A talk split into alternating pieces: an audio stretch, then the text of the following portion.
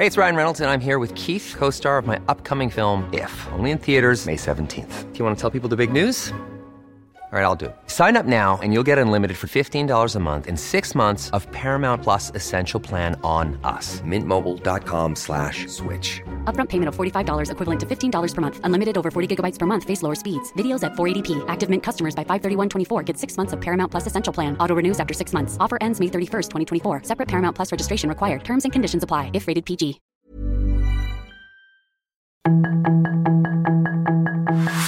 Tarde a tarde, lo que necesitas saber de forma ligera con un tono accesible.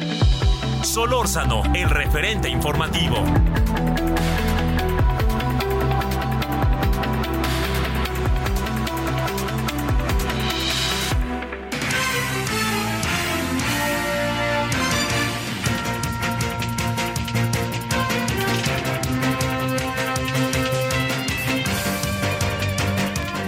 Tardes, noches a las 19 horas en la hora del centro. Gracias que nos acompaña. Es viernes, estamos en el viernes 20 de octubre del 2023 y estamos aquí desde Heraldo Radio 98.5 de FM y estamos aquí en el referente. Yo espero que su viernes haya estado bien hasta ahora. Eh, este, el, clima es tema en algunas zonas del país porque...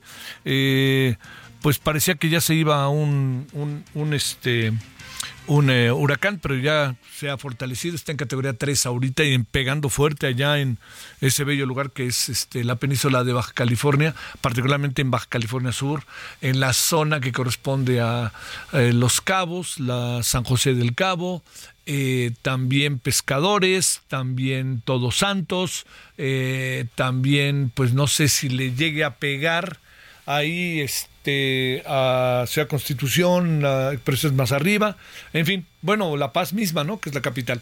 Bueno, oiga, pues aquí andamos, yo le agradezco muchísimo que esté con nosotros, que nos acompañe, y hoy, mire, hoy inicia una, una de las fiestas, la fiesta deportiva más importante de América, la más importante. Eh, hay muchas cosas que, que en relación a los Juegos Panamericanos, que luego generan Entiendo muchas dudas, mucha gente dice que no van todos, etcétera.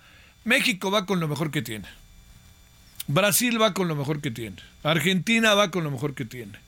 Cuba va con lo mejor que tiene. Si tenemos mucho o tenemos poco, va lo mejor que tenemos. Así de sencillo. Estados Unidos va a medias tintas y Canadá va a medias tintas, pero arribita. A ver, ¿Qué es lo que hace a los Juegos Panamericanos tan atractivos? Los Juegos mismos, la posibilidad de que ahora en Santiago de Chile se reúna toda el deporte de América. El, eh, lo que es conocido, antes se conocía como Organización Deportiva Panamericana, ahora se conoce como Panam Sports, y que además hay cosas muy interesantes, porque está un señor de nombre Neven, que es chileno, que es el que dirige todo este tránsito de, de, lo, de los Panamericanos, y está a su lado una mujer que seguramente es la mujer ahorita más importante en cuanto a América en relación al manejo del deporte y con todo lo que esto conlleva, que es este Jimena Saldaña, que es mexicana. Entonces, está puesta la fiesta, está ahorita la inauguración y como usted puede imaginar, los derechos de estos juegos son una auténtico no está tan fácil, ¿no? Eh, nosotros vamos a tener algo. Se lo quiero adelantar.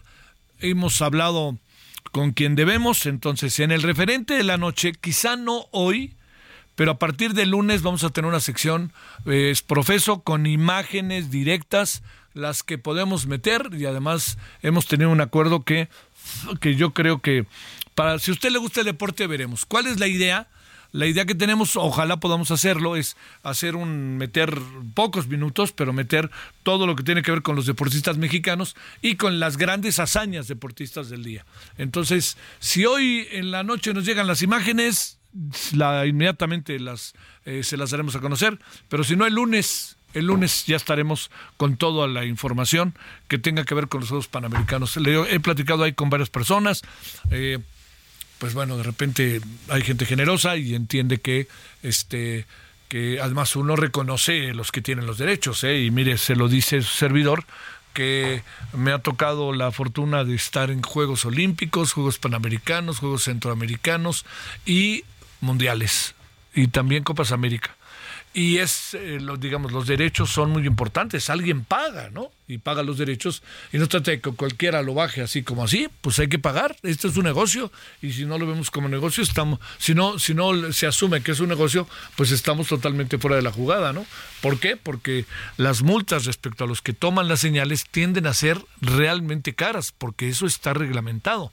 No porque el que tiene los juegos o el que tiene esto lo otro, ya así como así dice, bueno, está bien, no, multenlos porque yo los tengo. No, no, el que paga, manda.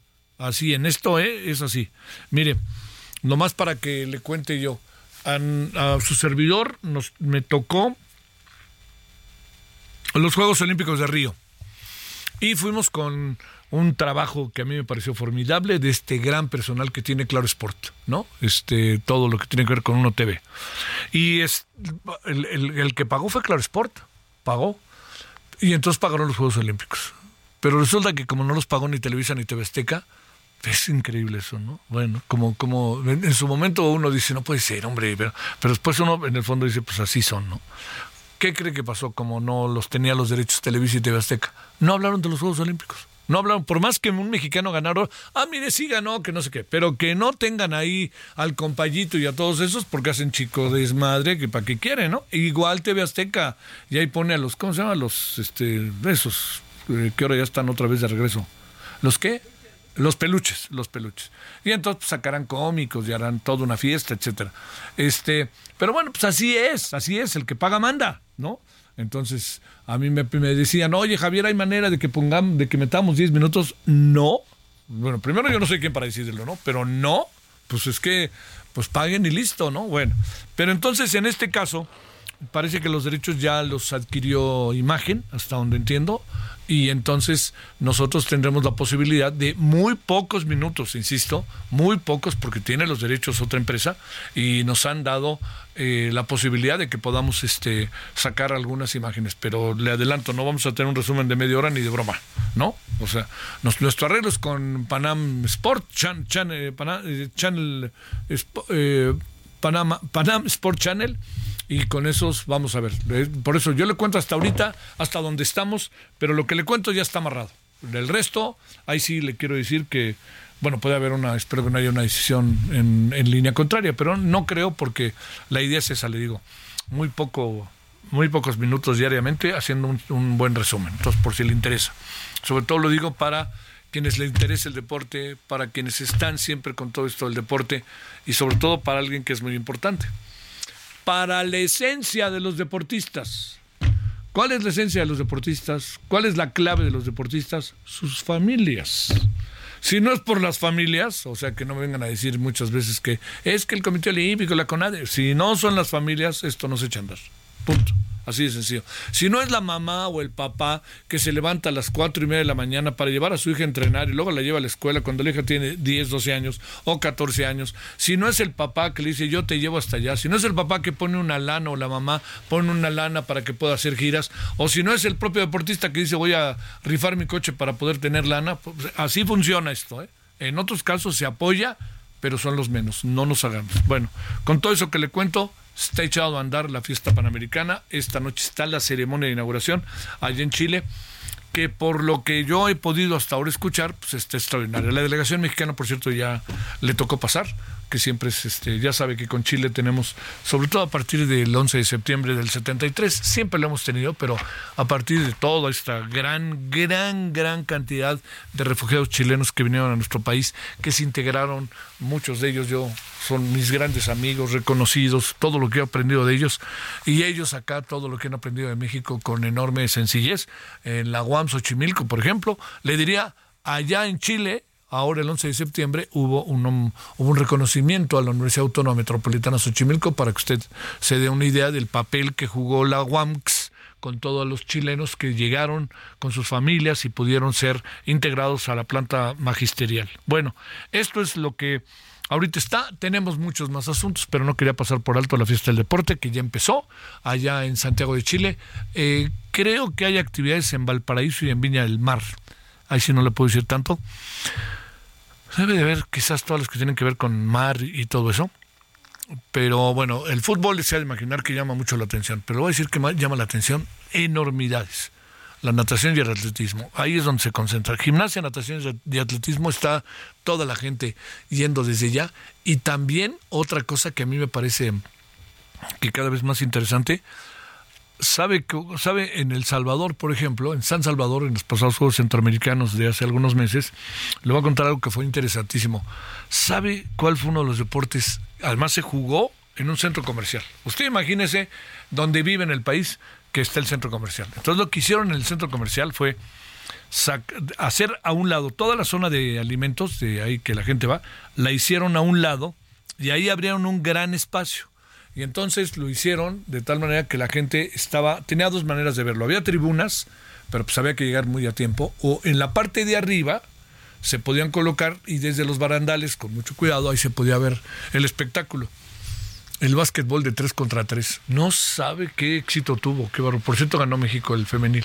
En el último segundo, una mexicana metió ahí una canasta padrísima. De tres puntos, además. Bueno, pero lo que, lo que sí es que eso le dice todo lo que hay todos los deportes colectivos. A México ya empezó en béisbol y le está yendo bien. Este, supongo que nos tendrá que ir muy bien, ¿no? Este, o sea, es el deporte de México de siempre, pero es el deporte del sexenio, ¿no? Vamos a macanear. Y eso de macanear nunca lo había escuchado. Son, yo jugaba tres bats, tres rolas y un, y un out, y mire que iba a ver el béisbol al Parque del Seguro Social, Parque Delta, en 1956, 57, ¿eh? no voy a pensar que acabo de echarme a andar con esto del béisbol toda la vida, le iba a los Diablos Rojos del México, le iba a Panchillo Ramírez, al Sur de Ortiz, a Ramón Arano y a todos ellos. Bueno, vámonos entonces a las 19.11 en la hora del centro. Ahí les estaremos contando las cosas que sean importantes de los Juegos Panamericanos de, con Panam Sports eh, Channel que está ya mandando la señal. Creo que se pueden ver a través de Internet, no sé. Ahorita le digo, porque voy a tener información como en una media hora de cómo van las cosas. Bueno, entonces estamos a las 19.11 en hora del centro. Le agradezco muchísimo que nos acompañe. Día de la semana viernes. Hemos llegado al viernes y... Espéreme, otra cosita. Espéreme, ahí voy, ahí voy. Es que ayer dije, espéreme y bolas que me mande este hombre al, al, al, cadalso. Me manda a Barranca y no la del muerto. No, no, pero déjeme contarle. El fin de semana va a estar interesantísimo en la Ciudad de México. ¿Sí? A ver, anótele si viene. Si usted vive en la ciudad, anótele también. Claro, somos muchos, ¿eh?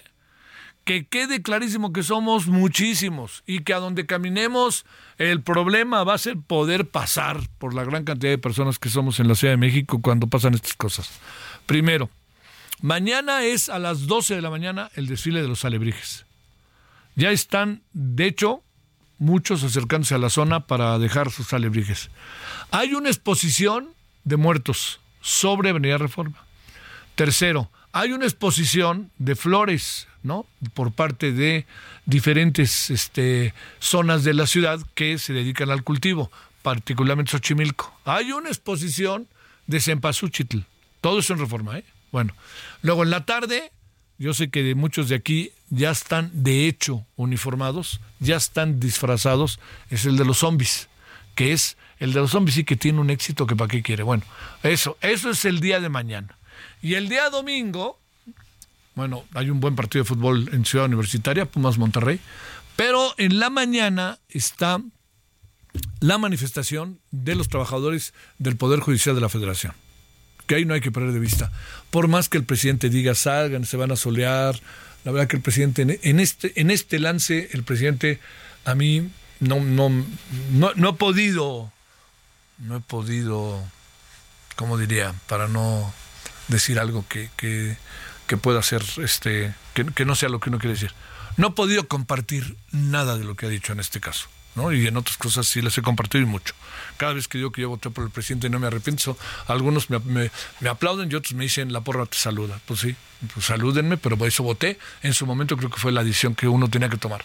Bueno, pero va de nuevo lo que lo, el desfile, eh, mañana la manifestación de los trabajadores del Poder Judicial de la Federación parte del Monumento a la Revolución y termina en el Zócalo.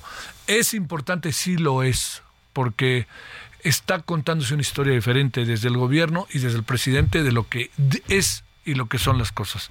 Los ministros de la Corte no tienen nada que ver y el presidente diario dice son sus privilegios. No tienen que ver.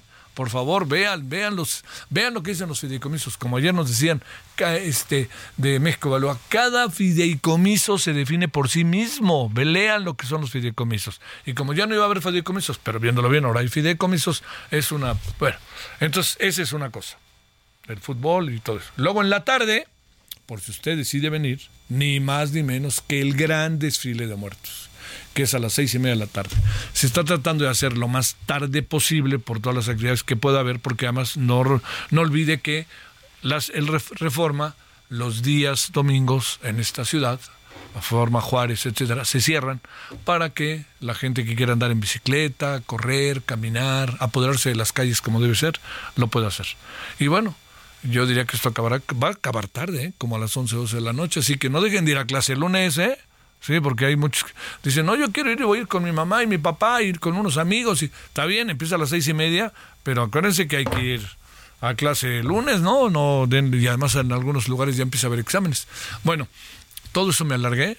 Ahora sí, me alargué para decirles todo eso, porque la Ciudad de México va a estar muy divertida el fin de semana. Bueno, también hay fútbol el, fin el sábado, ¿no? El sábado también hay fútbol aquí en México. Oiga, ya vi ahora unas, este unas, eh, unas fotos del Estadio del Atlante, el Estadio de la Ciudad de los Deportes. Y esas fotos del Estadio de la Ciudad de los Deportes ya está pintado desde hace tiempo. ¿no? Yo he ido a varios partidos del Atlante a verlos. Entonces está pintado todo por fuera de los colores azul grana, azul grana del Atlante. Y entonces ahí se puede ver. Pero ahora, ¿qué cree? De la mitad del inmueble para arriba porque acuérdense que está en una especie de hoyo, por decirlo de alguna manera, de la mitad del inmueble para arriba están los colores del Atlante. Y la mitad del inmueble para abajo están los de la América. ¿Sabe por qué no? Porque la América ya deje el Azteca para que lo arreglen. También deberían de pintar una parte del Cruz Azul, ¿no? Bueno, ahora sí, vamos a... ¿Me voy a contar algo más? No es cierto, no es cierto. Vámonos al resumen. La información de último momento en el referente informativo. Durante la mañana de este día, poco más de 500 trabajadores del Poder Judicial se concentraron frente a las instalaciones de la Cámara de Diputados de la Ciudad de México, con pancartas y cantos que exigen que se respeten sus derechos laborales. Tras varios días de protestas por parte de los trabajadores del Poder Judicial por la posible desaparición de los fideicomisos, ayer el Consejo de la Judicatura Federal informó del paro que se efectuará del 19 al 24 de octubre. Las seis consejerías del INE que votaron en contra del acuerdo de paridad en candidaturas para las gubernaturas a raíz de una confusión en la votación solicitaron que se cite a una nueva sesión del Consejo General a la brevedad para la aprobación de este proyecto. Elementos de la Fiscalía General de Justicia de la Ciudad de México detuvieron en el estado de Nuevo León a Freddy N., uno de los dos policías implicados en el feminicidio de la joven Montserrat Juárez, hallada muerta en un departamento de la colonia Anáhuac 1, alcaldía Miguel Hidalgo, el pasado 22 de septiembre. Los primeros reportes señalaron que el cuerpo fue retirado del domicilio y fue llevado a una agencia funeraria, donde un hombre contrató sus servicios, posiblemente con la intención de cremar el cuerpo. El huracán Norma se degradó a categoría 2 durante la mañana de hoy, informó el Servicio Meteorológico Nacional. De acuerdo con el pronóstico, se prevé que durante la tarde-noche del sábado, el centro del huracán Norma se acercará a una distancia de aproximadamente 20 kilómetros de San José del Cabo, Baja California Sur, posiblemente ya en categoría 1, con vientos de 120 a 153 kilómetros por hora. El gobernador de Texas, Greg Abbott, publicó en redes sociales la construcción de su muro fronterizo, cuyo objetivo es detener el paso de migrantes que cruzan desde el río Bravo.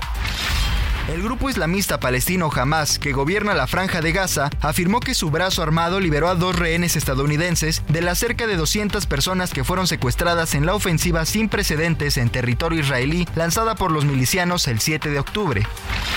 La Organización de las Naciones Unidas indicó que los camiones con ayuda humanitaria entrarán como muy pronto el sábado en la franja de Gaza, donde la población palestina espera urgentemente productos básicos bajo los intensos bombardeos de represalia de Israel tras el ataque del movimiento islamista Hamas.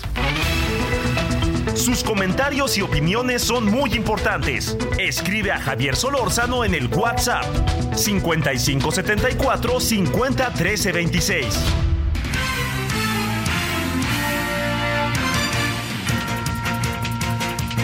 Eh, algunos asuntos que estaremos viendo hoy, me voy adelantando para que lo sepa. Se murió Carlos Romero de Champs. Lo que se plantea es el fin de una era de líderes sindicales. ¿O, qué tenemos? Bueno, esa es una. Luego la otra es que vamos a hablar del INE, esto de los 5 y 4 que se les hizo bolas el engrudo, como decíamos ayer en la noche. Eh, luego también vamos a hablar eh, de que el gobierno federal tiene, no uno, sino una buena cantidad de fideicomisos. Pero ya saben, esto hay fideicomisos buenos y fideicomisos malos, todo depende de quién son. Y vamos a hablar también eh, de lo que, de, de, los fideicomisos como tales, ¿no? Para que veamos en varias dimensiones. Bueno, vamos a las 19 con 20 Lola Centro hasta Tabasco, hasta Villa, con eh, Armando de la Rosa. Armando, adelante, buenas noches. Muy buenas noches, Javier. Este, pues efectivamente, eh, aquí en Tabasco, pues pues la noticia es de que eh, pues están este, dejando abandonados a cientos de migrantes aquí en la ciudad de Villahermosa, no migrantes que están llegando desde la frontera sur, recordemos que Tabasco hace frontera con eh, Guatemala, no, sino migrantes que están siendo eh, detenidos en el norte del país, eh, de, este grupo de migrantes que, pues bueno, de esos muchos grupos que llegan a nuestro país, avanzan y llegan hasta la frontera con Estados Unidos, pues ahora resulta que estos migrantes son detenidos en la frontera norte y trasladados a la frontera sur, bueno, no a la frontera sur, sino a la ciudad de Villahermosa, así lo confirmaron las autoridades tabasqueñas, quienes, bueno, ya desplegaron un operativo debido a que en la ciudad de Villahermosa, pues ya hay una gran cantidad de migrantes acampando en las áreas verdes de las principales avenidas de la ciudad y es que pues día a día están llegando más migrantes que son eh, que son deportados o traídos por el Instituto Nacional de Migración y pues bueno ya las autoridades eh, pues, anunciaron que van a abrir albergues para atender a estos migrantes que están siendo trasladados a la ciudad de Villahermosa en su mayoría venezolanos y hondureños y pues bueno pues el secretario de gobierno de Tabasco Guillermo de Rivero León confirmó hoy que estos eh, traslados del Instituto Nacional de Migración pues son eh, traslados asistidos por el propio instituto para tratar de traer del norte hacia el sur de México a los migrantes, quienes en su mayoría pues han denunciado que pues prácticamente los vienen a tirar a Villahermosa, que es un castigo, dicen ellos, porque pues ya estaban cerca de Estados Unidos y los vienen de nueva cuenta a regresar al sur, así lo dijo bueno, así lo dicen los propios migrantes y hoy confirmó el secretario de Gobierno de Tabasco que pues sí les van a brindar el mayor apoyo posible, aunque pues sí este ya hablaron las autoridades tabasqueñas con el Instituto Nacional de Migración y se debe a esta situación retornos asistidos y pues ya ayer el gobernador del estado Carlos Manuel Merino Campos pues aseguró que se les va a brindar la mayor atención posible eh, a estos migrantes, los cuales pues han llamado mucho la atención porque se ubican la mayoría de ellos acampando en la avenida Adolfo Ruiz Cortines, que es una de las principales avenidas de la ciudad, están acampando en las áreas verdes de esta avenida y pues se ubican en esta zona porque están cercanos a la central camionera de Villahermosa y pues ahí están tratando de juntar dinero, piden comida, piden recursos, han improvisado campamentos y ahí juntan dinero porque están tratando o una o regresar a su país o volver a hacer la travesía por todo México para llegar al norte, así está pasando la situación con los migrantes y muchos de ellos, eh, en lo personal con los que he podido platicar, pues están muy molestos porque dicen que ya estaban cerca de la frontera con Estados Unidos y que el Instituto Nacional de Migración los detuvo en territorio mexicano y los regresó de nueva cuenta hasta el sur. Platiqué eh, hace eh, unas horas con una familia de venezolanos que estaban pues justamente muy molestos porque ellos dijeron que gastaron una gran cantidad de recursos para llegar hasta el norte y el Instituto Nacional de Migración los regresó a la ciudad de Villahermosa, por la cual ni siquiera habían pasado al momento de acudir al norte del país. Este es el reporte, Javier. Armando, ¿de qué nación nacionalidad son? Básicamente. En la mayoría son venezolanos y hondureños. En su mayoría este, son venezolanos y hondureños. En lo personal, puedo decir que los con la mayoría que platiqué eran casi todos venezolanos, aunque sí hay algunos que dijeron ser de Honduras. Y pues muchos de ellos ya se están dando apoyo aquí en, la ciudad de Villahermosa, pero otros pues siguen acampando en las áreas verdes de esta avenida, que principalmente cruza por en medio, justamente la ciudad de Villahermosa. Sale, muchos saludos, Armando de la Rosa. Gracias. Vamos a Guadalajara. ¿Qué pasa, Mayeli? ¿Cómo te va? Hola, ¿qué tal? Muy buenas noches, Javier, a todo el auditorio. Pues compartirles que los hackeos llegaron ya a los grupos de WhatsApp de medios de comunicación. El día de ayer, el de gobierno del estado, alguna persona que estaba en este grupo, pues fue hackeada con esto pudieron extraer la información de prácticamente todos los eh, pues reporteros de distintos medios. El día de hoy por la mañana, en otros grupos, incluido el del Instituto Nacional Electoral acá en Jalisco, también estuvieron reportando que, bueno, algunos integrantes de estos grupos estuvieron recibiendo llamadas pidiéndoles algunos códigos o incluso hasta dinero. Sin embargo, pues bueno, algunos grupos tuvieron que cerrarse y verificar quiénes son los que estaban en él para evitar este tipo de situaciones. Por parte de la Fiscalía del Estado se informó que, bueno, ya se estaban rastreando estos números que buscaban extorsionar a distintos eh, reporteros y pues bueno, lamentable esta situación para que también el auditorio eh, tenga precaución de no dar sobre todo códigos que se le solicite, aunque sea un contacto conocido, estos números no se deben de entregar y bueno, la seguridad de WhatsApp, la verificación en dos pasos es la recomendación también de los expertos, Javier. Saludos Mayeli, buenas tardes, noches. Muy buenas noches para todos. Pausa. El referente informativo regresa luego de una pausa.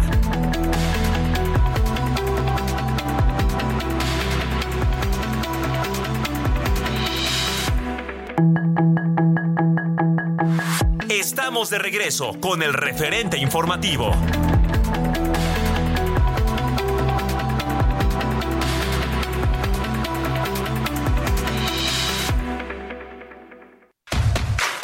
Tampico del 23 al 28 de octubre. Disfruta del mejor tenis del mundo en Tampico. Boletos desde 150 pesos. Más de 15 restaurantes, firmas de autógrafos, juegos infantiles y mucho más. Garra, pasión y entrega. Ven y disfruta con nosotros. Boletos en www.showbizticket.com.mx. Síguenos en redes sociales. En el referente informativo le presentamos información relevante. La paridad de género en las elecciones 2024 se votará de nuevo. Los consejeros del INE realizarían sesión extraordinaria. Trabajadores del Poder Judicial continuarán las manifestaciones en todo el país. Detienen a dos policías de la Ciudad de México por el feminicidio de la joven Montserrat Juárez. México se une a la Alianza Continental para la Seguridad Alimentaria y el Desarrollo Sostenible. Huracán Norma vuelve a intensificarse a categoría 3. Hacienda subió estímulo fiscal a gasolina magna y diésel. Joe Biden pide al Congreso estadounidense 105 mil millones de dólares para conflictos en Ucrania, Israel y la frontera con México. Hamas inició la liberación de rehenes. Las primeras son madre e hija estadounidense. Ayuda humanitaria entraría en Gaza el sábado, prevé la ONU. Sus comentarios y opiniones son muy importantes. Escribe a Javier Solórzano en el WhatsApp 5574 50 13 26.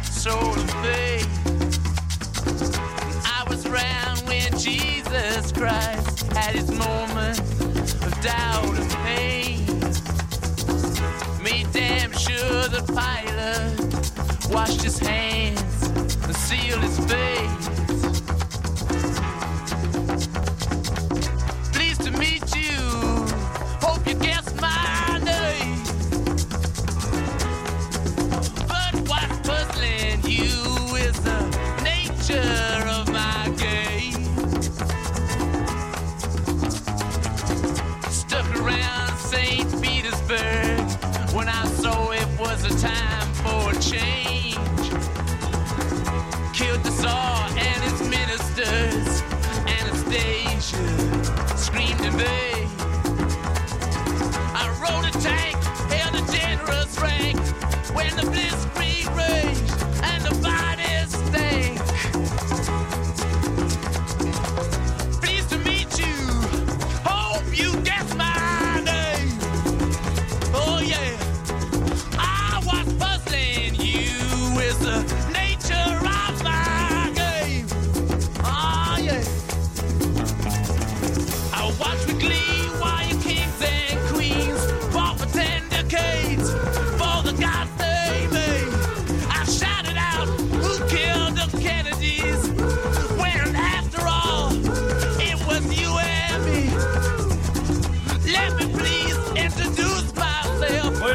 Déjeme presentar que soy el mismísimo hombre que tiene simpatía por el diablo.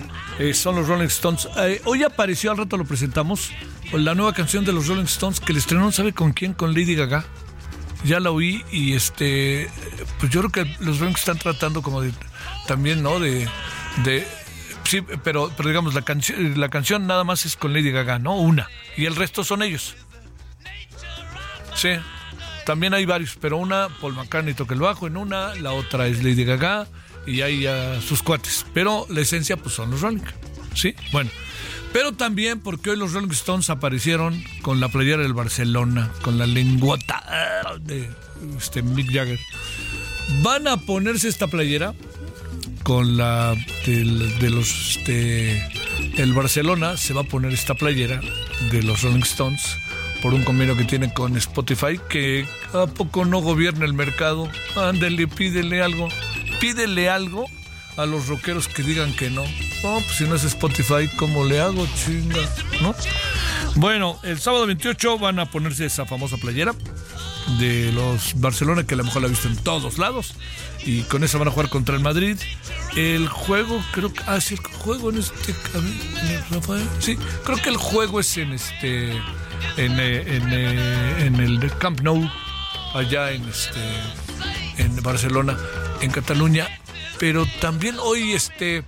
¿Sabe qué hizo el, este, el, rey?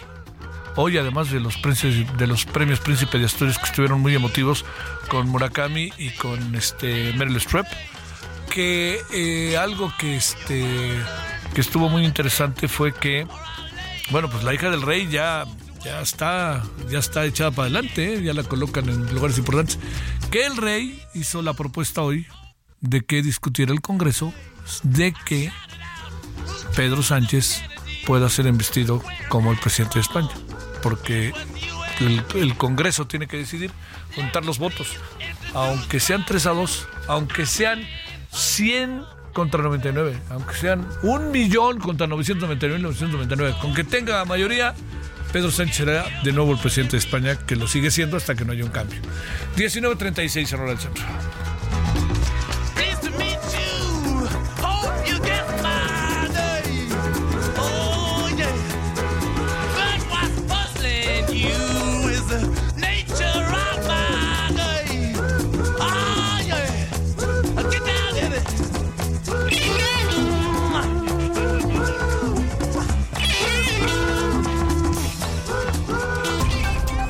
Solórzano, el referente informativo.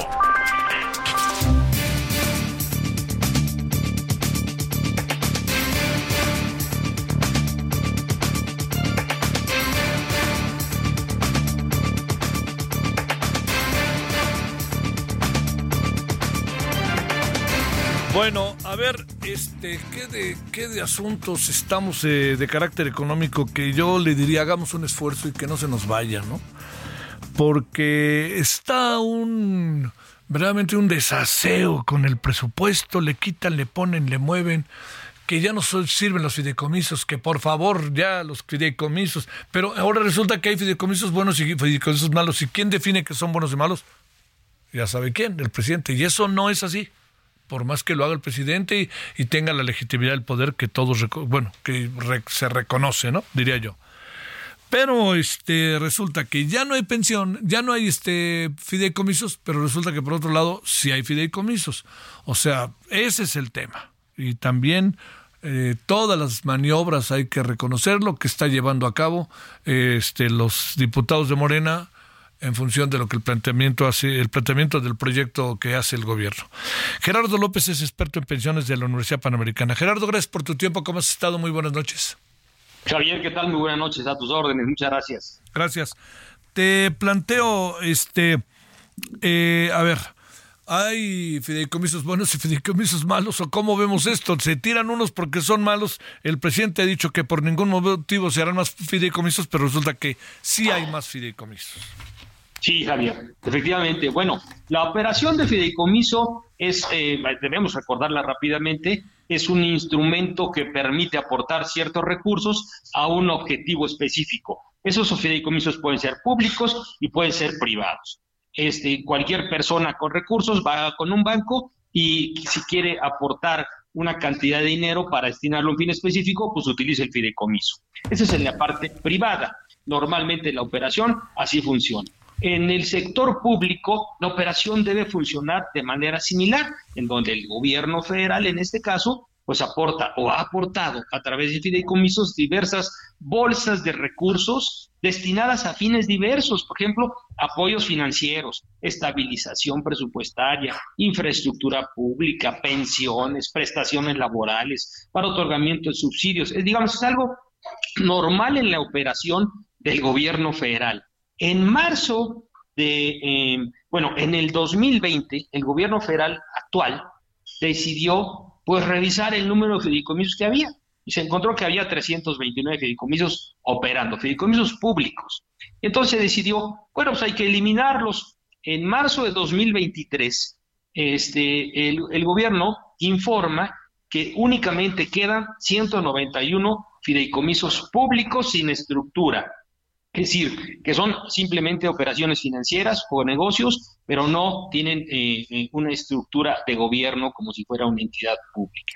Bien, pues esos fideicomisos son una operación normal del gobierno federal. Sí. Eh, y sin embargo, pues ahora, con motivo de la desaparición de los fideicomisos, de 13 de los 14 fideicomisos de la, del Poder Judicial de la Federación, viene a la luz esta discusión para discutir y cuáles funcionan y cuáles no, y cuáles, cuáles deben permanecer y cuáles no. Bueno, pues no hay una claridad, Javier, en el gobierno federal en el sentido de cuáles sí, cuáles no. Lo que sí queda muy claro es que de la desaparición de esta cantidad de más de 138 instrumentos o fideicomisos en, este, en estos dos años, el gobierno federal ha obtenido o recuperado 64 mil millones de pesos. Es decir, lo que sí vemos es que el gobierno está eh, o identificó estas, eh, estas áreas como áreas de oportunidad para recuperación de dinero que tenía, estaba destinado para fines específicos. ¿Cuáles eran esos fines? Los que te señalé hace un momentito, pero lo que no queda muy claro es, ¿y ahora quién cubre o quién cumple los compromisos derivados de esos fines para los cuales se tenían previstos? Prestaciones laborales, pensiones, infraestructura pública. Y esa es la razón, por ejemplo, que ahora eh, debemos preguntar a, eh, eh, frente a la desaparición de los fideicomisos del Poder Judicial de la Federación, ¿no? ¿Por qué se, ¿Cuál es la razón de este enojo, Javier? ¿Cuál es la razón de esta molestia en general? Yo, si, si me permites, yo distingo dos, dos, básicamente dos vertientes. A ver. Una, la afectación a trabajadores y la otra vertiente, la afectación al Poder Judicial de la Federación. La de los trabajadores es eh, directamente proporcional a los intereses y derechos laborales de los empleados del Poder Judicial de la Federación. Estos fideicomisos, de 13, de los 13 fideicomisos, la gran mayoría de ellos están destinados para cumplir compromisos laborales del gobierno federal, es decir, del sector eh, judicial federal de la federación, perdón, judicial de la federación en nuestro país. Compromisos como cuáles? Como complementarios de, pensiones. O sea, todos los trabajadores del Poder Judicial de la Federación tienen derecho a una pensión cuando recuperan o alcanzan cierto nivel de semanas cotizadas y edad, pero además de esa pensión normal, pueden tener una pensión complementaria que se va a ayudar tanto de aportación de los trabajadores como, como aportaciones del, del, gobierno federal que están en esos fideicomisos.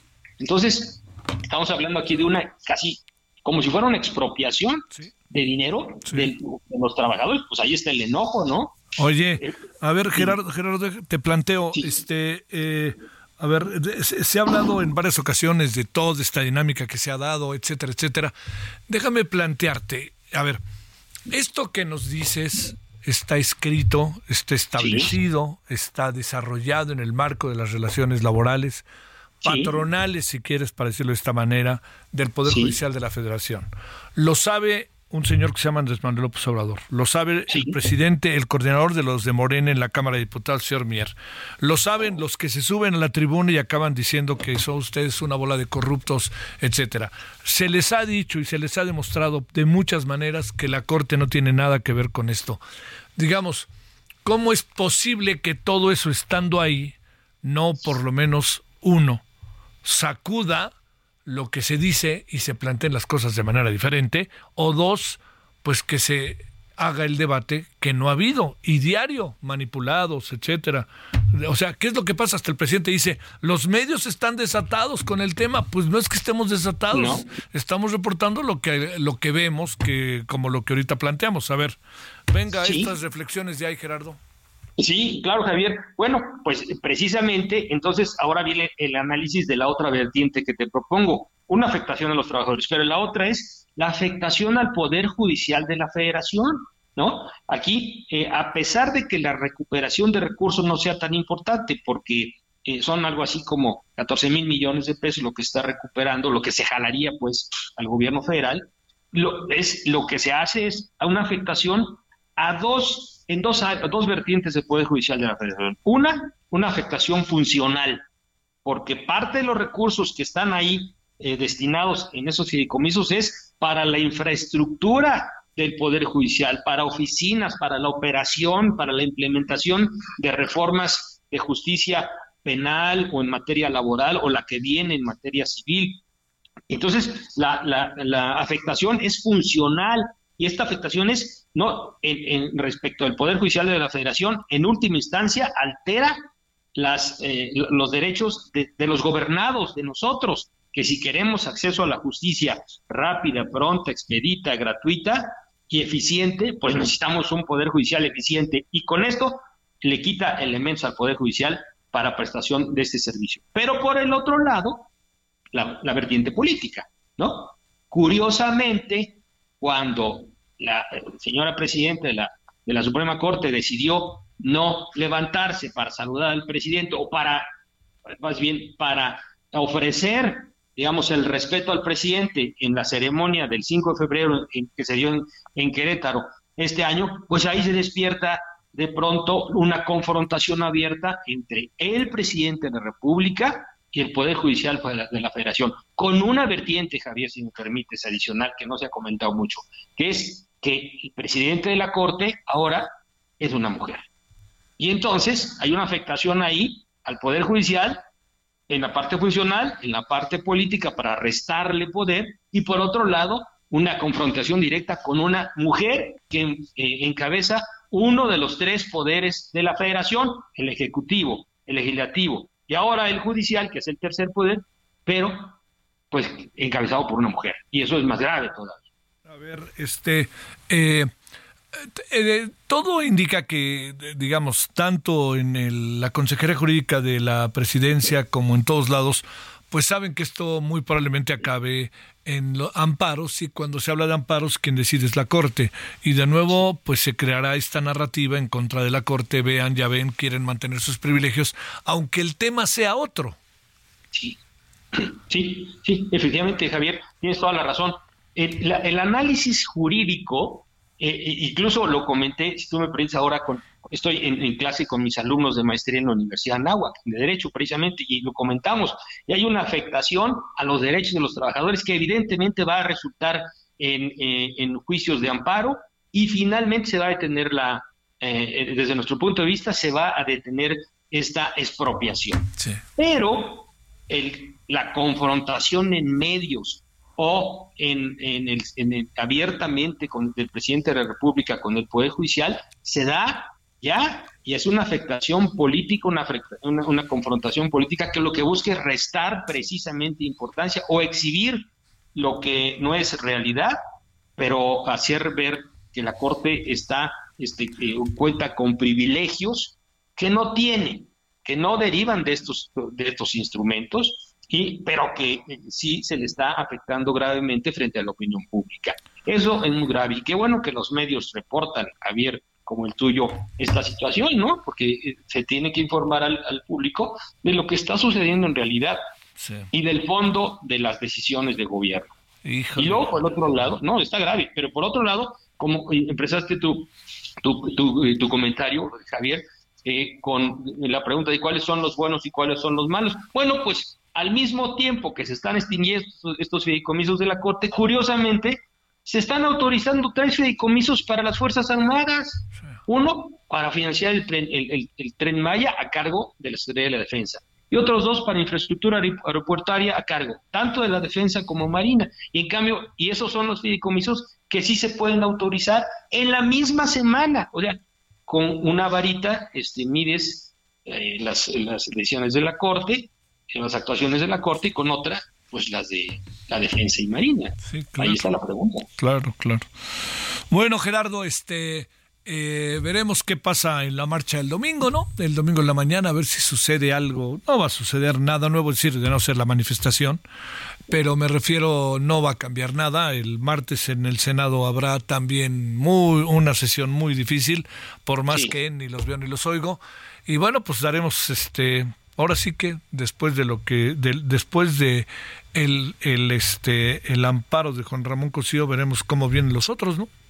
pues vendrán los otros en el mismo sentido, seguramente, porque además eh, los, trabajadores afectados conocen sus derechos y saben cómo, y cómo defenderlos perfectamente bien, a diferencia de otras, otras veces. Además, aquí, Javier, rápidamente, si me permites, aquí son derechos ya adquiridos, aquí no es algo que se vaya a dar, no, ya se tiene en, en el bolsillo de los trabajadores ese derecho para que lo ejerzan en el momento que se vayan a pensionar o cuando vayan a enfermar si requieren recursos para medicinas o cuando vayan a mejorar su vivienda, pues ahí están los recursos para eso, pero ya se lo están quitando, pues obviamente se van a defender. Y el tercer elemento es pues el interés y la participación de la sociedad civil aquí, diciendo, oye, pues está haciendo algo que es indebido, estás afectando al Poder Judicial y en última instancia lo quieres debilitar. Ojalá que no sea y que no se logre esto, Javier. Te mando un gran saludo, Gerardo López, experto en pensiones de la Universidad Panamericana. Gracias, Gerardo. Un abrazo, Javier, a tus órdenes. Gracias. Vámonos a las 19.51 en hora del centro. Viernes, Claudia Espinosa, ¿qué pasa en Puebla? Pues Javier, te saludo con gusto a ti a todos los amigos del auditorio. 95 municipios permanece todavía casos de dengue, el 45.7%, pues se encuentra principalmente en la zona sur, en la Mixteca, en municipios como Izúcar de Matamoros o Acatlán de Osorio. Y déjame comentarte que de acuerdo con la Secretaria de Salud, Araceli Historia, pues eh, al corte del 19 de octubre se sumaron 14 contagios más. Hay 11 personas hospitalizadas. Afortunadamente no se ha reportado ningún deceso por esta enfermedad, únicamente en lo que va de esta temporada, pues van cinco casos lamentables. Se ha hecho la recomendación de nueva cuenta mantener pues todo limpio, a eliminar cacharros y a usar manga larga en zonas endémicas, pero pues el dengue sigue sin dar tregua aquí en Puebla a pesar de todas las medidas, Javier. Oye, este, eh, ¿en algunas zonas en particular? La Mixteca en la zona sur, muy pegado también a Oaxaca, la Sierra Negra, Izúcar de Matamoros, lo que es Acatlán de Osorio, son los municipios más afectados. Sale, te mando un saludo, gracias. Buenas tardes, Claudia. Buenas noches. Tardes, noches, Claudia. Sale. Bueno, oiga, eh, ¿de qué va a tratar hoy el, la noche el eh, referente de televisión? Ahí traemos varios temas. Los temas del día, pues, que tiene, pasan directamente por eh, pues, la, marcha del domingo de los trabajadores del Poder Judicial de la Federación. Eh, también tenemos, como todos los días lo venimos haciendo y lo seguiremos haciendo, eh, una revisión sobre el tema de la guerra. Eh, le recuerdo algo que es importante, ¿no? Por la cercanía, que es ni más ni menos el hecho de que el próximo domingo también hay elecciones, hay elecciones en, en Argentina y este hay elecciones en Argentina eh, y entonces eh, habrá que ver ahí qué es lo que sucede, porque podría ganar el señor Milley, eh, un hombre ultraconservador. Le voy a decir qué es lo que sucede con el señor Milley que ha llamado mucho la atención y luego de gente joven ante el desgano y el desazón y la desesperanza que provocan los políticos. Pero le podría alcanzar para ganar el domingo pero no alcanzaría mayoría, por lo cual se tendría que ir a una segunda vuelta. En la segunda vuelta pasarían muchas cosas, ¿eh? cosas muy, muy este, importantes. Por ejemplo, una de ellas muy importante que, este, que seguramente se tendrían que unir, que esto es lo, lo que no hay que perder de vista, varios candidatos tendrían que hacer acuerdos para que los dos primeros lugares, pues ahora sí que se queden y pasen a la segunda ronda. Aquí lo que importa son las alianzas. Entonces, los que aquí habrá que habrá que ver quién se juega el tiro de sumarse con mi ley en una segunda vuelta de los candidatos que no alcanzaron la mayoría, no alcanzaron participar. eh, con 45% está el otro lado. Y con 10% de ventaja de uno a otro, ya se es presidente en esta segunda vuelta. Yo veo, veo muy difícil que alguien alcance mayoría este domingo, pero también le debo decir que así como lo veo muy difícil que alcance mayoría este domingo, también veo que está muy complejo el asunto. Y mire lo que son las cosas. Quien podría acabar siendo presidente de Argentina es quien era el secretario de Economía, que en algún sentido es responsable de cómo están los argentinos hoy en día, lo que es la vida, ¿no? O sea, así como se lo cuento. Quien podría ser presidente de Argentina es un integrante del gabinete del actual gobierno de Argentina, que ya no está en el gobierno, y que colorín colorado, ahí le cuento la historia, no vaya a acabar siendo el que los metió en el agujero, el gobierno que los metió en el agujero no vaya a gobernar. Y por otra parte, qué disyuntiva, ese señor llamado Milei. Pausa. El referente informativo regresa luego de una pausa.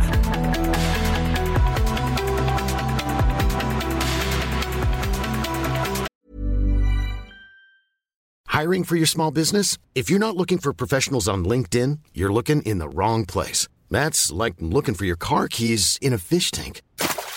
LinkedIn helps you hire professionals you can't find anywhere else, even those who aren't actively searching for a new job but might be open to the perfect role. In a given month, over 70% of LinkedIn users don't even visit other leading job sites. So start looking in the right place. With LinkedIn, you can hire professionals like a professional. Post your free job on linkedin.com slash people today.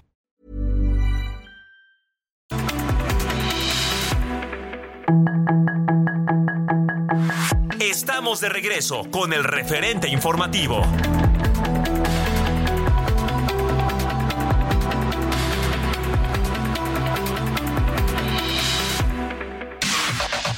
La información de último momento en el referente informativo.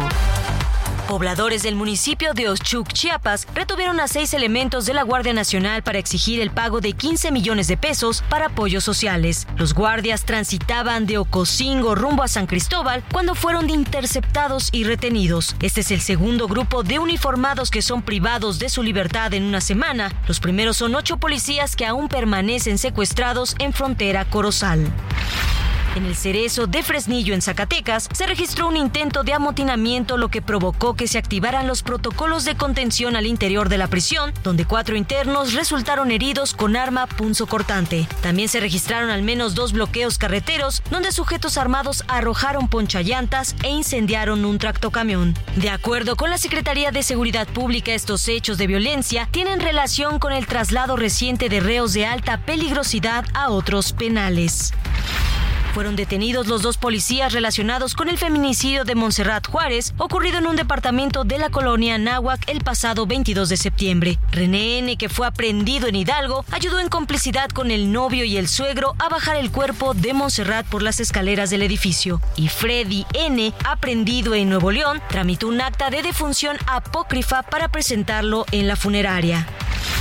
La aspirante presidencial del Frente Amplio por México, Xochil Gálvez, descartó la posibilidad de que el gobierno de Andrés Manuel López Obrador pretenda dañarla. Sin embargo, advirtió sobre la posibilidad de que alguien externo atente en su contra. Durante su gira por Querétaro, la aspirante presidencial dijo que la escolta que el ejército le asignó será la responsable de determinar qué tipo de seguridad requiere en su gira por los estados, acorde a los niveles de violencia en los lugares que visite. Un juez federal amplió la suspensión concedida a los trabajadores del Poder Judicial de la Federación para que el presidente Andrés Manuel López Obrador se abstenga de manifestar discursos de odio e incitar a la confrontación o ataques contra quienes participen en la marcha contra la eliminación de los fideicomisos que se realizará el próximo domingo. Un grupo de personas con el rostro cubierto realizó nuevos actos de vandalismo hoy en el CCH Azcapotzalco, luego de que este tipo de acciones también se registraron la noche del jueves mientras se llevaba a cabo una asamblea estudiantil. La UNAM informó que el grupo vandalizó y también agredió al personal administrativo, impidiendo la salida del plantel. Al menos tres personas resultaron lesionadas y ya se les brinda la atención médica. Por estos actos, la universidad presentará las denuncias penales contra los responsables. El gobierno de la Ciudad de México entregará al Instituto Nacional de Bellas Artes y Literatura y no a la Alcaldía Cuauhtémoc el resguardo del monumento del Ángel de la Independencia, luego de que esta mañana la alcaldesa de Cuauhtémoc, Sandra Cuevas, informó que la Suprema Corte de Justicia de la Nación otorgó a esa administración facultades plenas para continuar con el cuidado, mantenimiento, preservación del monumento ubicado en el Paseo de la Reforma. Sus comentarios y opiniones son muy importantes. Escribe a Javier Solórzano en el WhatsApp 5574 50 13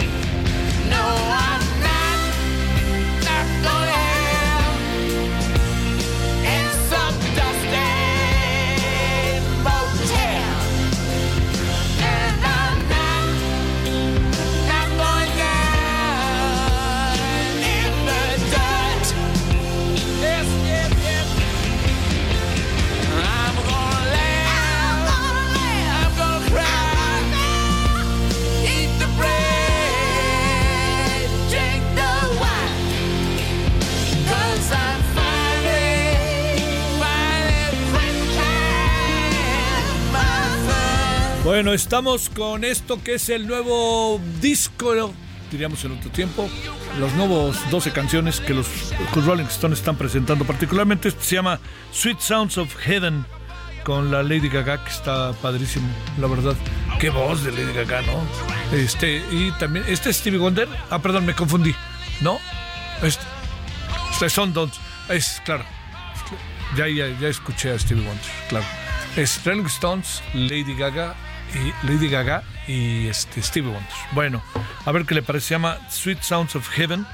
Eh, bueno, eh, incluye a Steve Jordan en la batería en lugar del señor Tom Watts, tan padre. tan padre. Eh, mire, el, este también es el primer trabajo de los Stones producido por Andrew Watt, joven de 32 años. A ver, ¿quiénes participan en este? Hijo, ya llevan 24 álbums. Bueno, en este asunto, pues el eterno Paul McCartney que va a venir a México. También está eh, Elton John, está también Bill Wyman, que era de los Rolling, y Lady Gaga, que ya le decía. Bueno, suena bien. Es muy de los Rolling esta canción, ¿eh? Así me apura. Hasta siento que hace tiempo le escuché algo parecido. Bueno, ahí están los Rolling Stones.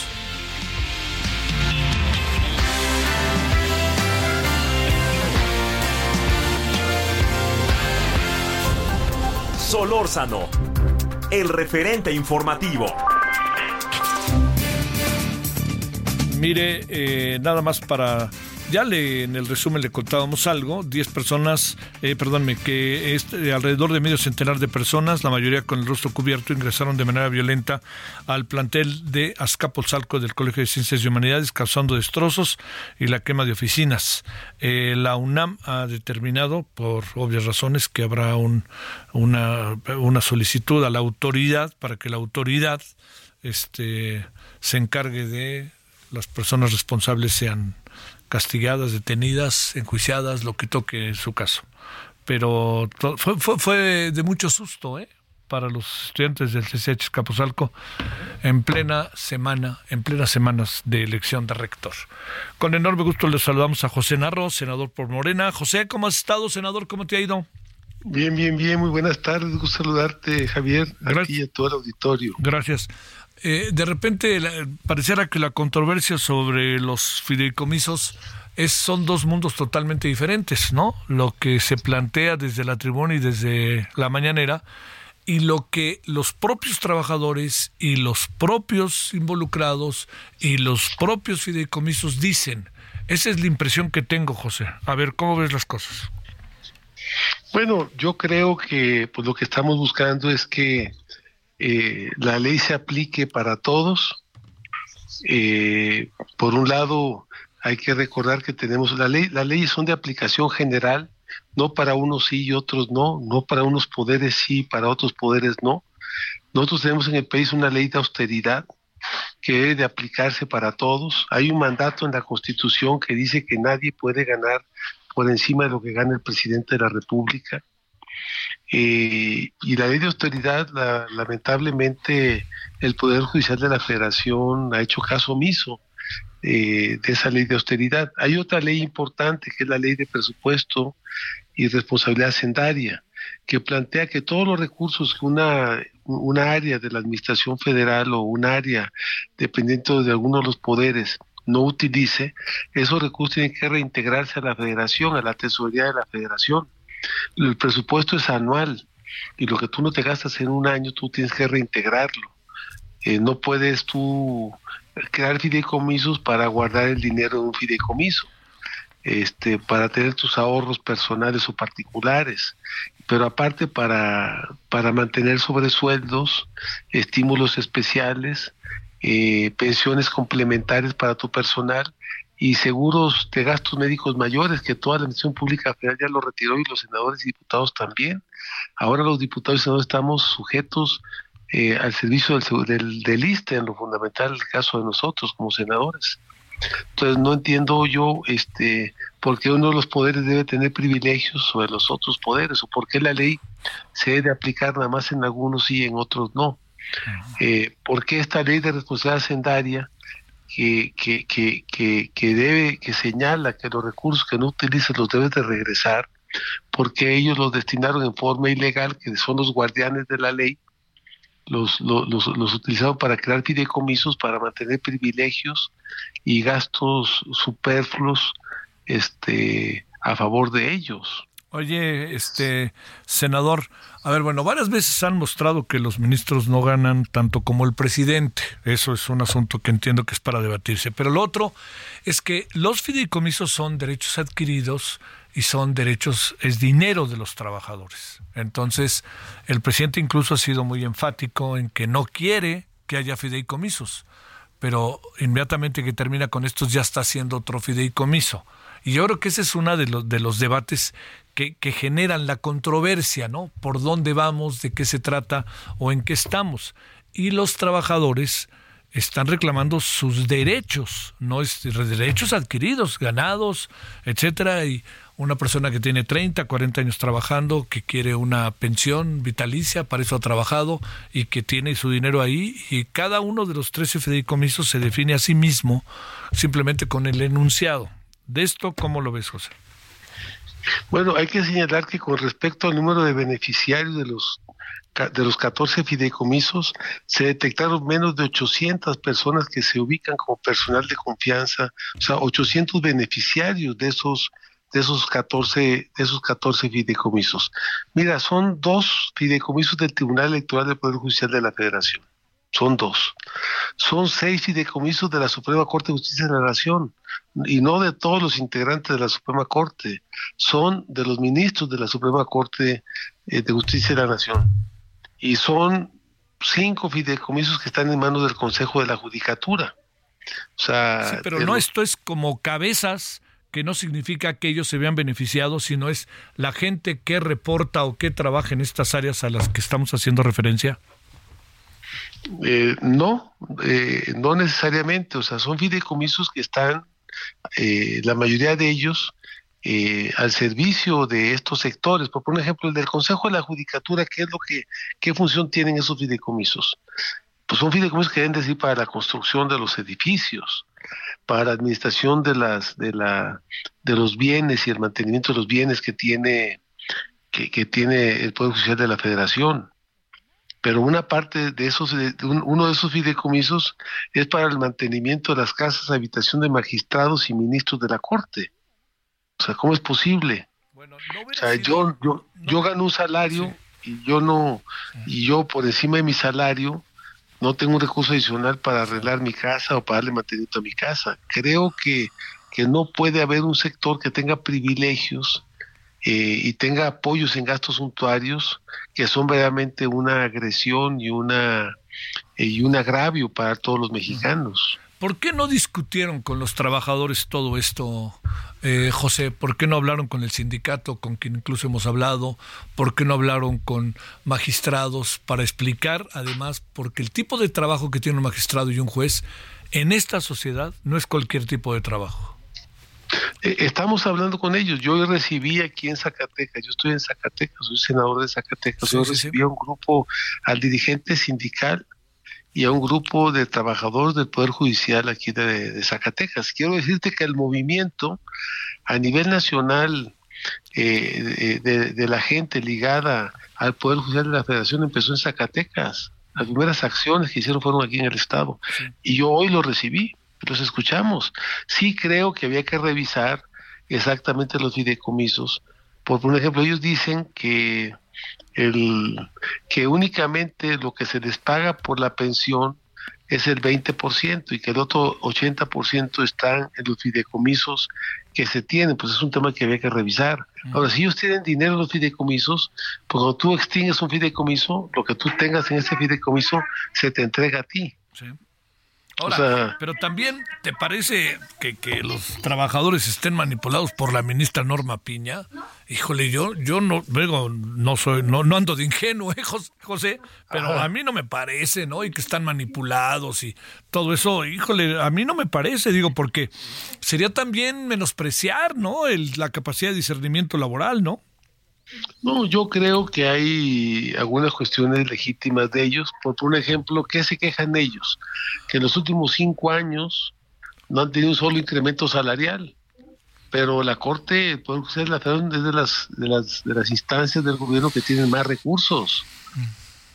Pero O no, sea, no valdría la pena revisar los en qué... trabajadores de base, Sí. de, de, de los que realmente son los que trabajan, no han tenido un solo incremento salarial, pues nos hace un agravio para ellos, ¿me entiendes? O sea, es claro, yo dije, pues yo estoy en contra de eso, o sea, estoy a favor de ustedes. Oye, los salarios que gana mucha buena parte de los trabajadores de base de, del Poder Judicial de la Federación es un salario muy mínimo, o sea, es un salario pequeño, o sea, creo que hay que apoyarlos a ellos. Lo que a lo que estamos en contra nosotros como poder legislativo es que, que los recursos gran parte de los beneficiarios de estos fideicomisos es una pequeña élite del Poder Judicial de la Federación que es el que se ha aprovechado de esa circunstancia. Oye, pero no son ustedes los legisladores los que dan el presupuesto y dicen, este dinero va para el Poder Judicial de la Federación y ustedes saben si se da salario, si se da TAS, si se da TAS, porque también, si no ha habido aumento de salario, es porque no ha habido aumento de presupuesto, ¿no?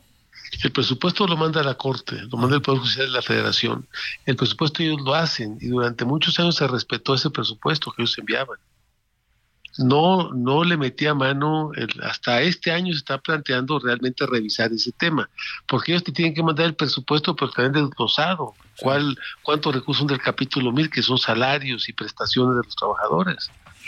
Entiendo que por eso hoy planteó eh, eh, la gente de la Cámara de Diputados dar un incremento de cerca de 280 millones de pesos para el capítulo 1000, precisamente para contemplar el tema del- de la atención médica de los trabajadores y el tema de algunas prestaciones que sí están en los fideicomisos y que son derechos de los trabajadores.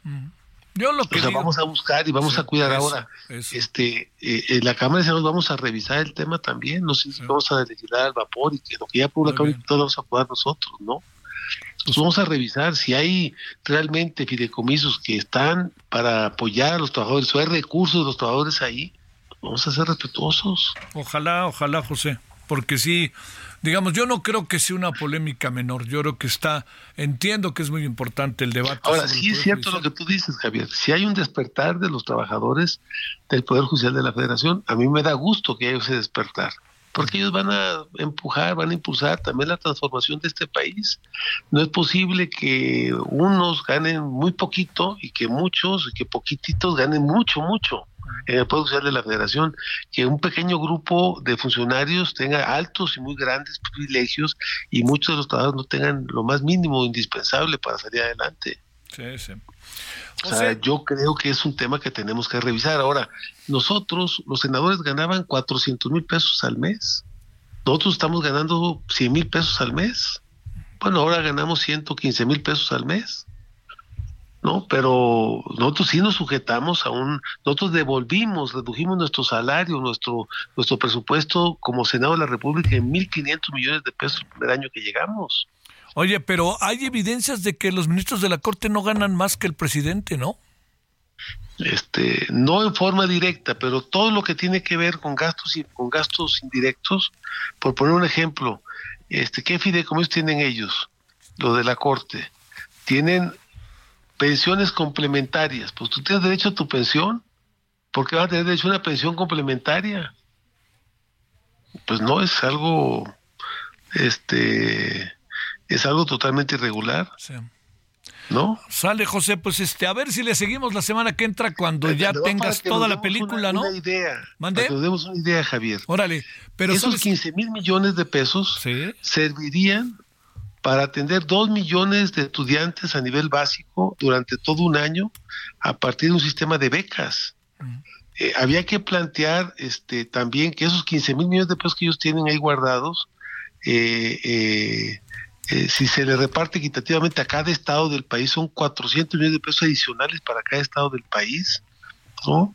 También quiero comentarte que la Universidad Autónoma Metropolitana, que tiene 57 mil estudiantes y tú ahí estuviste, eh, eh, tiene un presupuesto de 9 mil millones de pesos. O sea, cerca del 60, 65% de, lo, de los 15 mil millones de pesos y atiende a 57 mil estudiantes. La Universidad Autónoma de Chapingo tiene un presupuesto de 3.342 millones de pesos. La Universidad Autónoma Agraria Antonio Narro tiene un presupuesto de mil millones de pesos. ¿Por qué tanto? O sea, Bueno, son funciones distintas también un poco, ¿no, José? bueno, imagínate todo lo que se puede hacer con esos recursos. ¿Cuántos estudiantes no les puedes dar apoyo para que estudien? ¿O a cuánta gente no puedes apoyar ahora para el tema de la salud, para el tema de los medicamentos, para el tema de los hospitales? Bueno, José, te buscamos la semana que entra, si te parece, y te mando un gran saludo, senador. Igualmente, muchos saludos, Javier. Muchos saludos para ti, José Narro, senador por Morena. 2020 en la hora del centro. Solórzano, el referente informativo.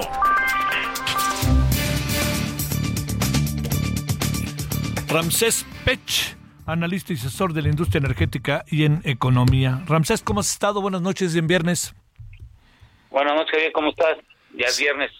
Fin de una era con la muerte de Carlos Romero de Champs, o por ahí habrá más Quinas y más Salvador Barragán y más, pues todos, Fidel Velázquez, este, Blas Chumacero.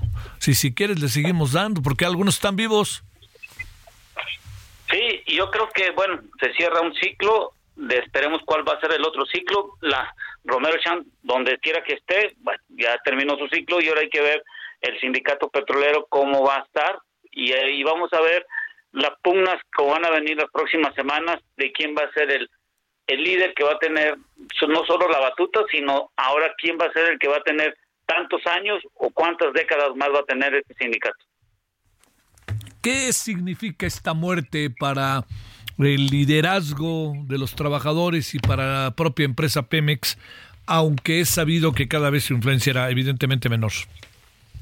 Bueno, yo creo que ya el sindicato ya ya ya está ya migró y yo creo que debe de ya está comprendiendo que son más de 80 mil trabajadores, son bastantes sindicatos en varias secciones y lo importante aquí es ver cómo las nuevas generaciones que van a estar dentro del sindicato y ver cómo los que están en este sindicato actualmente van a mutar, porque hoy la tecnología ya no es lo mismo hace como 40, 50 años que empezó el sindicato su fortaleza. Y, yo te cuento una, historia que, tú, que, que es muy particular. Yo quise entrar a, a Pemex hace como 25, 30 años y tuve que hacer en el sindicato lo que llamamos este méritos y estuve seis meses pintando, que limpiando y todo y, y, y para poder conseguir una fecha y tenía yo creo 21 años y después de seis meses me di cuenta que no, que no iba a tener ni la ficha ni nada porque te pedían una cantidad de dinero. Bueno, o esperemos que ahora todo eso ya cambie y sobre todo los méritos que se tengan. Hace muchos años tenías que tener méritos y dinero y espero que hoy el sindicato junto con Pemex, como están viendo hoy las cosas, cambien, sobre todo por las nuevas generaciones que hoy necesitan que se les apoye. ¿Le cayó el liderazgo de rebote a Romero de Champs? Yo creo que no le cayó de liderazgo, sino que fue una trascendencia de algo que empezó fue cubierto y el sindicato creció para bien o para mal, pero yo creo que la historia va a dar la, las circunstancias en qué fue bien para mal. Pero yo creo que el sindicato hoy, si no se cambia y sobre todo el personal que se está teniendo y se está integrando, que hemos visto cierto personal que llamamos nosotros transitorio y ahora están teniendo plazas, pues hay que ver cómo va a estar ese nuevo sindicato y sobre todo debe capacitarse el personal y adaptarse a las nuevas tecnologías y las nuevas formas que hoy en día estamos teniendo en esta industria de hidrocarburos. ¿Cuántos trabajadores tiene eh, Pemex y cuántos tiene el sindicato Ramsés?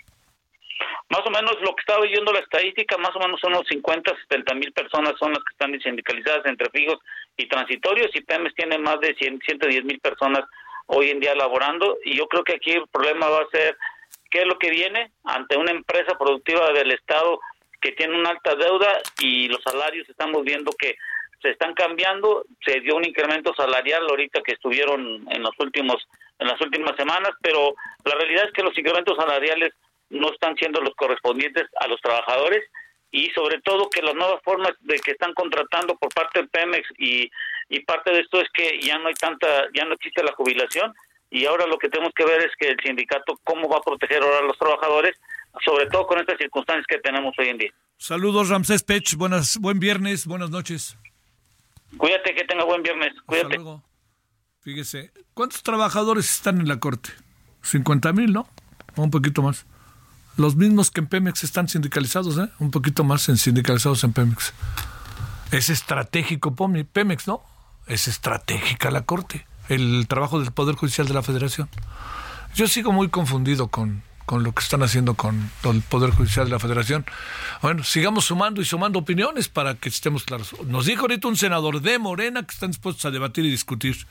Diría Enrique Bermúdez de la Serna, déjenme ver. El referente informativo regresa luego de una pausa.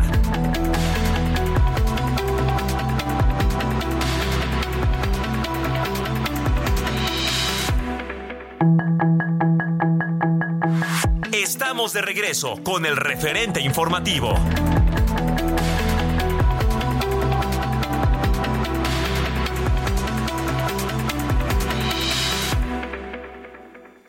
Este Día de Muertos, la Catrina tiene sus festejos. Vive el Festival Cultural de Calaveras del 28 de octubre al 5 de noviembre en Aguascalientes. Luz, magia, folclor, vino, toros, comparsas y mucho más. Vamos a la isla con toda la familia. Gobierno del Estado. El presidente de Estados Unidos, Joe Biden, pidió al Congreso aprobar una partida presupuestaria urgente de más de 100 mil millones de dólares, que incluye una ayuda de 14.300 millones para Israel, otra por 61.400 millones para Ucrania y 13.600 millones para aumentar la seguridad en la frontera con México. La Federación Internacional de la Cruz Roja llamó a proteger a sus trabajadores en Israel y Gaza, al recordar que desde el inicio de la guerra el pasado 7 de octubre han muerto al menos 7 voluntarios y urgió a la apertura del paso fronterizo de Rafah, entre Egipto y la Franja de Gaza, para que las organizaciones puedan proporcionar asistencia humanitaria esencial. El ejército israelí aseguró en un comunicado que la mayoría de los cerca de 200 rehenes secuestrados por el grupo terrorista Hamas durante su ataque del pasado 7 de octubre están vivos, de los cuales 20 son menores de edad, entre 10 y 20 tienen más de 60 años, aunque no dio detalles sobre su posible ubicación y estado físico. Por quinto día consecutivo, el Palacio de Versalles fue desalojado debido a una alerta de bomba, lo que se suma a desalojos totales o parciales de al menos 15 aeropuertos en toda Francia, lo que derivó en la suspensión de un total de 130 vuelos en medio de la tensión por la guerra entre Israel y el grupo terrorista Hamas. El juez de Nueva York, Arthur Engoron, multó con casi 5 mil dólares al expresidente de Estados Unidos, Donald Trump, por no cumplir una orden de silencio parcial y lo amenazó con una posible pena de cárcel por futuras violaciones, esto en medio del juicio por fraude civil que enfrenta el también magnate. El grupo de medios de Daily Telegraph, uno de los más emblemáticos de la prensa británica y propiedad de la familia Berkeley desde 2004, fue puesto a la venta este viernes para hacer frente a fuertes deudas que de acuerdo con la prensa local oscilan en casi mil millones de libras, lo que equivale a poco más de 1.213 millones de dólares. El presidente electo de Ecuador, Daniel Noboa, hizo una parada en Colombia donde fue recibido por el canciller de aquel país, Álvaro Leiva, antes de continuar con su primer viaje tras ganar las elecciones del pasado domingo y donde tendrá actividades en España, Italia y Estados Unidos. Para el referente informativo, Héctor Vieira.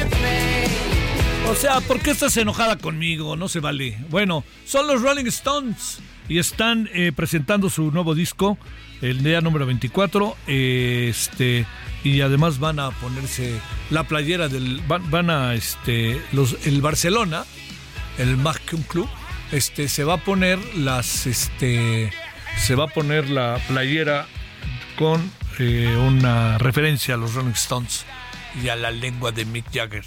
Bueno, estamos eh, con un nuevo disco que aparecen personas muy interesantes musicalmente. ¿eh? Bueno, 2034 en el Centro, escuchemos.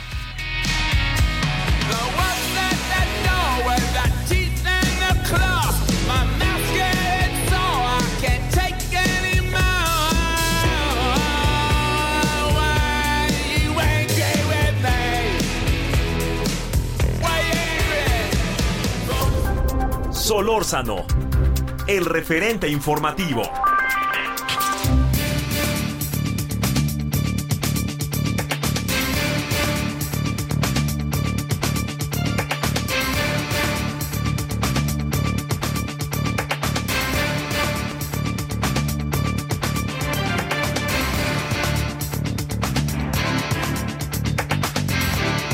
A ver, este, como decíamos ayer en la noche, ¿se les hizo bolas el engrudo en el INE o qué fue lo que pasó?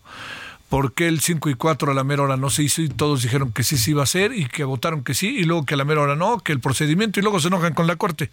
Jorge Aljovín es consultor y analista político. Querido Jorge, ¿cómo has estado? Buenas noches. Muy buenas noches, mi querido Javier. Eh, se nos... Eh, perdón, Jorge, es que no se está escuchando bien. A ver, déjame, empecemos desde el principio. Ahí, este, tantito, por favor. A ver cómo andamos. Este, estamos con Jorge Alcobín, quien es eh, eh, especialista en temas electorales y analista políticos. A ver si ahora nos escuchamos, Jorge. Muy buenas noches, mi querido Javier. Qué gusto saludarte. ¿Cómo has estado? Muy bien, y tú espero que mucho mejor que el INE y que no se nos haga bolas el engrudo. A ver, ¿qué pasa ahí? A ver, cuéntame, ¿qué pasó ayer, eh?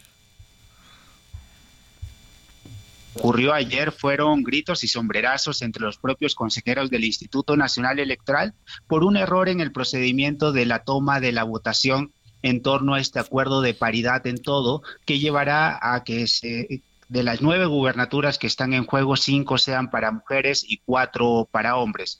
Por lo tanto, en términos legislativos, lo que hicieron los consejeros del Instituto Nacional Electoral fue votar en contra en lo general, esto es, en contra del sentido del acuerdo y por lo tanto la interpretación que le dio la presidencia del INE es que no se había aprobado la paridad para las gubernaturas y por lo tanto dio por terminada la sesión. Pero esto nos deja una reflexión importante. Eh, y con independencia del procedimiento y las interpretaciones que pudieran haber, es que es preocupante que el INE, a través de su presidencia y la propia Secretaría Ejecutiva, no puedan tomar una votación. Imagínate si hubiera una distancia corta entre el primero y el segundo lugar en el 2024, si no se puede tomar una votación de la paridad en todo, pues me parece que también tengo mis serias dudas de que el INE pudiera dar el ancho para el 2024.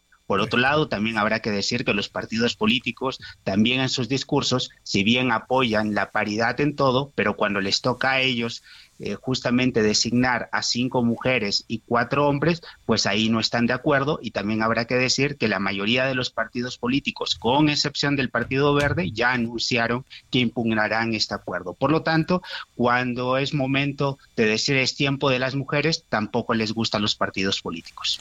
A ver, Jorge, exactamente, a ver, si se puede saber hasta donde es posible, porque se hicieron bolas hasta entre ellos, este, es una chicanada, etcétera, y la señora este, presidenta como con mucho cuidado de defender de repente más causas que, que al instituto, te pregunto exactamente qué fue lo que pasó.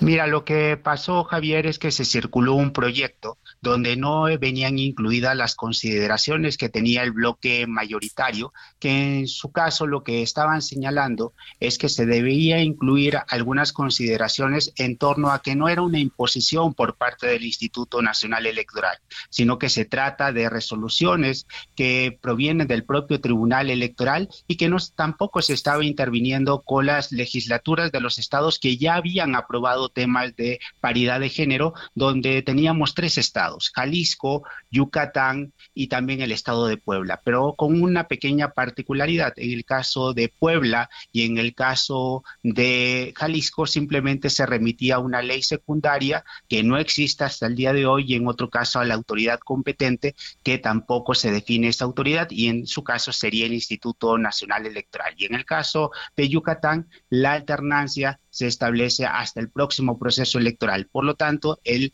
propio argumento del Instituto Nacional Electoral para evitar que este eh, acuerdo sea rechazado determinó básicamente que no se trata de una intervención en la legislación de los estados y además se hace una comparación con el proceso 2021 donde se disputaron 15 gubernaturas, 7 fueron para mujeres, 8 para hombres y por lo tanto, en este caso, al, al, ser también un número impar en el 2024, tendría que haber mayoría de mujeres por un principio de alternancia. Por lo tanto, como estas consideraciones no estaban incluidas en el proyecto, la mayoría entendió que esto debía ser votado en contra en lo general y lo cual fue interpretado por la presidenta Guadalupe Tadei como si hubieran sido rechazadas las propuestas en materia de paridad. Por lo tanto, cada bloque interpretó de los consejeros de manera diferenciada, a pesar que había una mayoría de consejeros a favor de la paridad, que en realidad eran de 10 a 1. Eh, ¿Por qué fregados pasó esto? O sea, ¿cómo es posible que se les pele esto? Digamos, espérame, pues es su, es su trabajo, ¿no? No, no están de improvisados, ahí llevan ya un tiempo, este, pelearon por el lugar, todo eso, ¿no? Efectivamente, Javier, yo te diría que en políticas no, en política no hay coincidencias y me parece que la señora Guadalupe Tadei está más preocupada de defender ciertas posiciones de los partidos políticos y lo cual eh, trasluce también una falta de preparación por parte de la presidencia del Instituto Nacional Electoral y también de la propia encargada de despacho de la Secretaría Ejecutiva que le está pasando la cuenta la falta de experiencia para poder ocupar este cargo.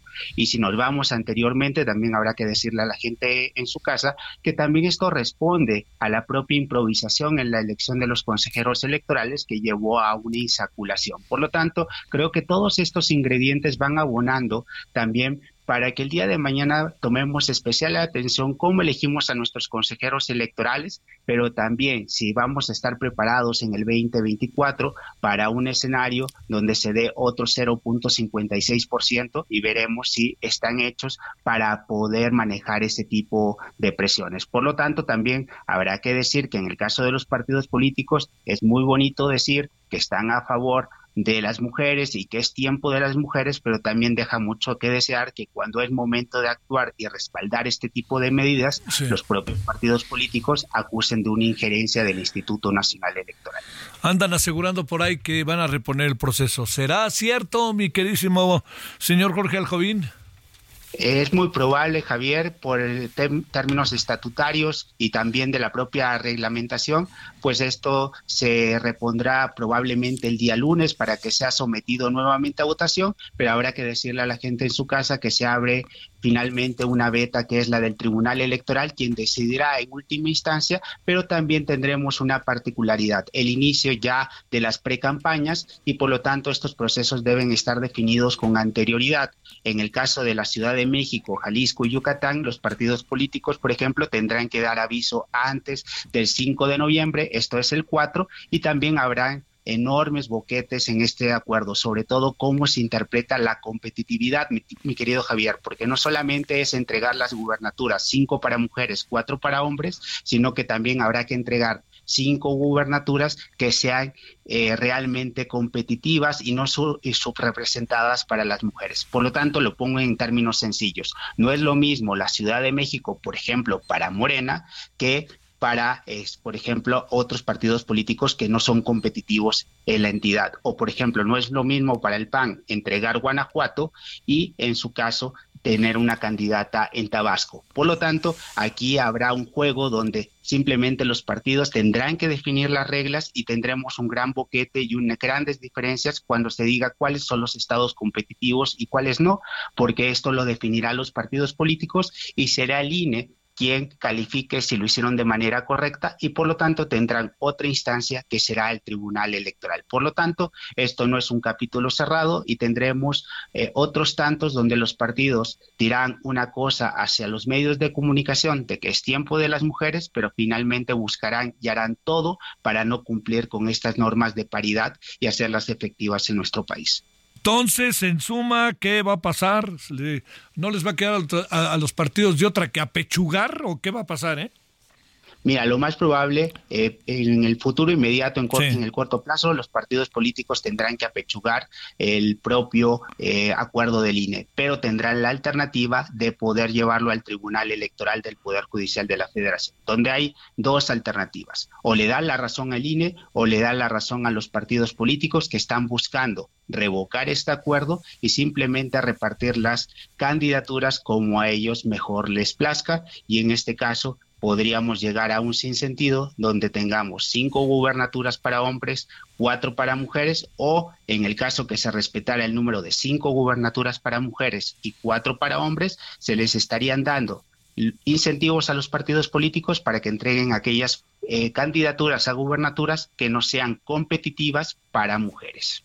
Te mando un gran saludo, como siempre, Jorge Aljobín se les hizo bolas el engrudo o intencionalmente hicieron bolas el engrudo, ¿no, mi querido Jorge? Así es, mi querido Javier. En política no hay coincidencias y me parece que hay mano negra detrás de este acuerdo del Instituto Nacional Electoral. Tomando un saludo, gracias, buen viernes. Igualmente, mi querido Javier. Gracias. Gerardo Moreno, ¿qué pasa en Sonora? Hola, ¿qué tal Javier? Buenas noches, un gusto saludarte. Te quiero platicar que ya este viernes 20 de octubre las protestas de los trabajadores del Poder Judicial de la Federación subieron un poco de nivel aquí en nuestro estado y es que los manifestantes decidieron bloquear por varias horas lo que es el Boulevard Encinas en la ciudad de Hermosillo.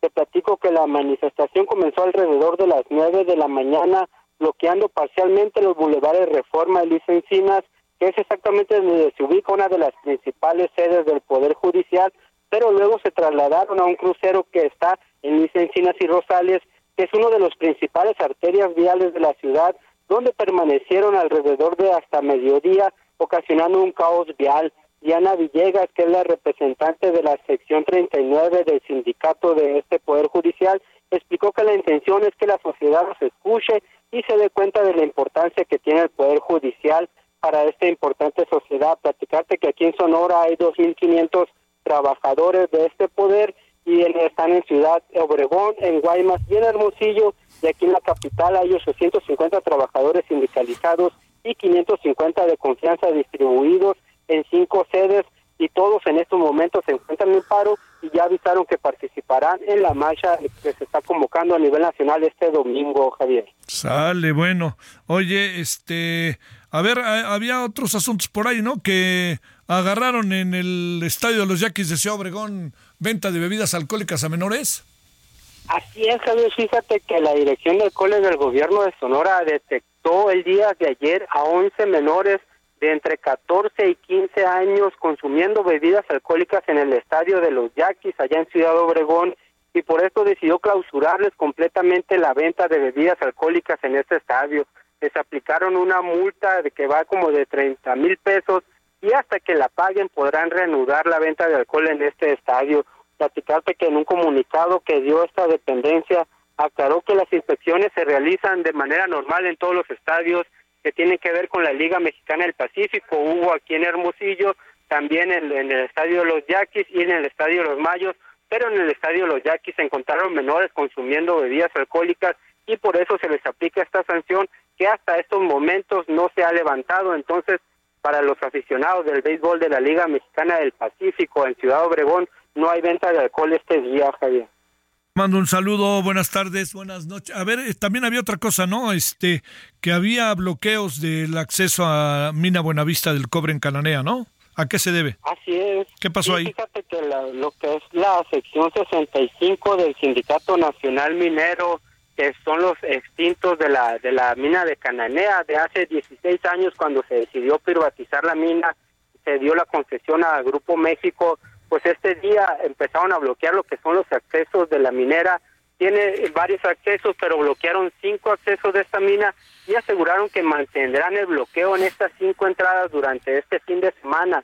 Están solicitando que ya la Secretaría de Gobernación les dé una solución porque aseguran que hay una violación a sus derechos laborales, pues desde hace 16 años que no les han cumplido y aprovechando que la Ayala Semarnat emitió un diagnóstico donde aseguran que hay contaminación en el río Sonora después del derrame del 2014 que realizó esta misma mina, que ellos también están solicitando que en el marco de este plan de justicia para Cananea sean incluidos los mineros de la sección 65. Aseguraron que mantendrán este bloqueo durante todo este fin de semana y ya el día domingo realizarán una asamblea y esperan que ya haya una respuesta de la Secretaría de Gobernación para levantar este paro y pues haya una solución para esta lucha social que han mantenido ya por 16 años allá en Cananea. Y pues en este momento los trabajadores de esta mina no pudieron acceder a, a esta a esta empresa pues multinacional y esperan pues que haya una solución y que respondan a sus demandas que es una responsabilidad de justicia social que solicitan que se les respeten todos sus derechos laborales de liquidación total y esperan pues ya que el gobierno federal responda Javier Un saludo, buenas noches, Gerardo, allá. Tardes todavía por ahí en Sonora. así es todavía tarde pero ya casi sube. ¿Qué pasó en el CCH Escaposalco, Javier Ruiz? ¿Cómo te va?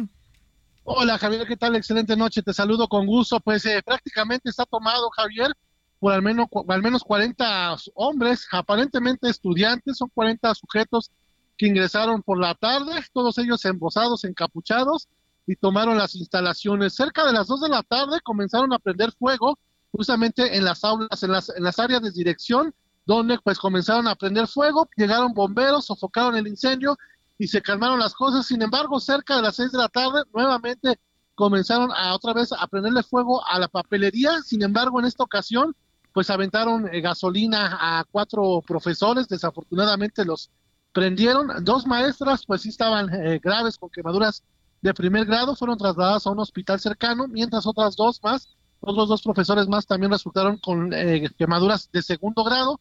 Ellos se fueron atendidos en el lugar por paramédicos que llegaron ahí de la Cruz Roja Mexicana. Al momento, pues eh, continúa tomado este plantel, 40 sujetos todavía están en el interior. Hablamos con personal, pues eh, justamente de la dirección del CES de los SHs, lo que nos informaba es que pues realmente desconocen si son o no son estudiantes. El hecho es que pues desafortunadamente quemaron al personal que se encontraban en el interior. Prácticamente tres horas estuvieron en ese punto pues los profesores hasta que lograron salir, Javier. Gracias, Javier. Buenas noches. Estamos atentos, hasta luego, buenas noches. Deportes. Los deportes con Edgar Valero, porque el deporte en serio es cosa de expertos. Adelante, señor Valero, ¿qué hay en los deportes este día viernes? ¿Cómo estás? Muy bien, muy bien, querido Javier, gracias. ¿Cómo están amigos del referente? Pues eh, de entrada eh, regresa el fútbol de la Liga MX, se están eh, jugando dos partidos todavía, Javier, en estos momentos. El cuadro de Mazatlán está venciendo como visitante al Atlas dos goles a uno. Y el Pachuca al minuto 82, bueno, el Atlas Mazatlán está a punto de terminar. El Pachuca contra Juárez, minuto 82, y los Tuzos ganan 1 por 0. A las 9 viene el partido entre Puebla y Chivas. Y para el fin de semana, Tigres Cruz Azul y América Santos, lo que destaca, por supuesto. Eh, también hay actividad en las grandes ligas. Se está jugando en este momento el cuarto juego de la serie de campeonato de la Liga Nacional. Los eh, Phillies de Filadelfia, que están ganando la serie dos eh, juegos a uno, se están imponiendo en este partido cinco carreras a dos en la séptima entrada, en la parte baja de la séptima entrada. Y ya por la tarde, los Astros de Houston derrotaron 5 por 3 a los Rangers de Texas, toman ventaja 3 a 2 luego de estar 0-2.